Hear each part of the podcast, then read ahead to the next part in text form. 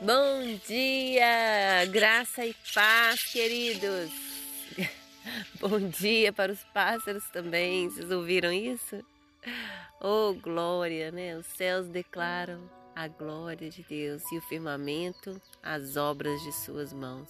Todas as vezes que eu estou aqui ao ar livre, meditando na palavra de Deus, que eu olho para o céu, que eu olho para a criação, é impossível não ver Deus, não é verdade?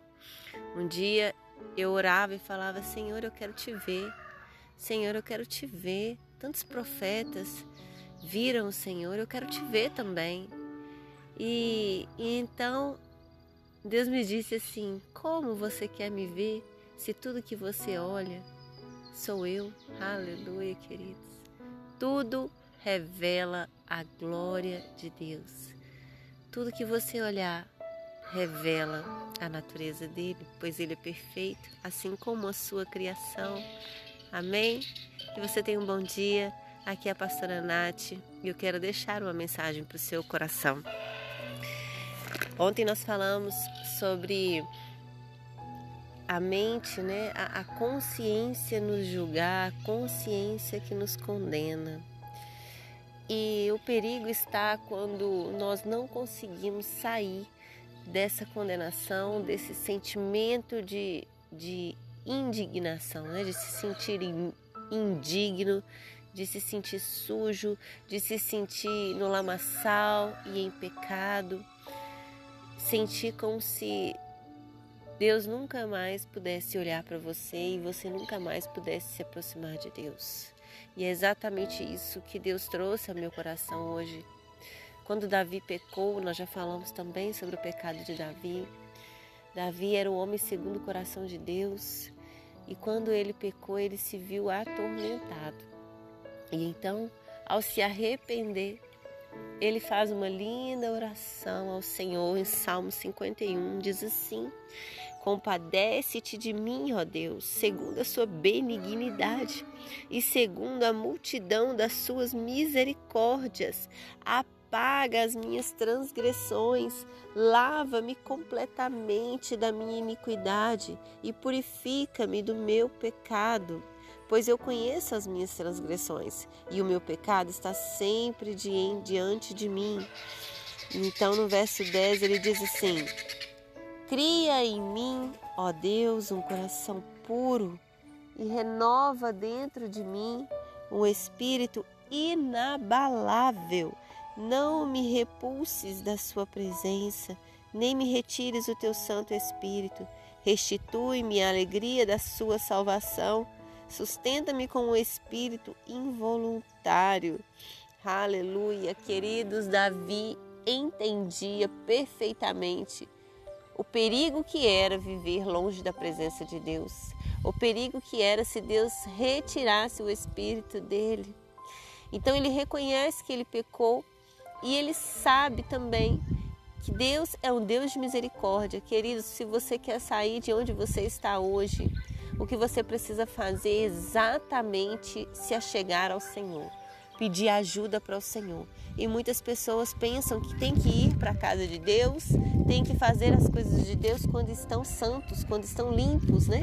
Ah, não, eu tô, tô em pecado, não posso ir na igreja não, não posso fazer a obra não.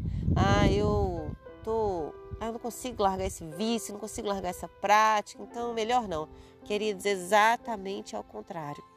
A palavra de Deus diz que vem como estás.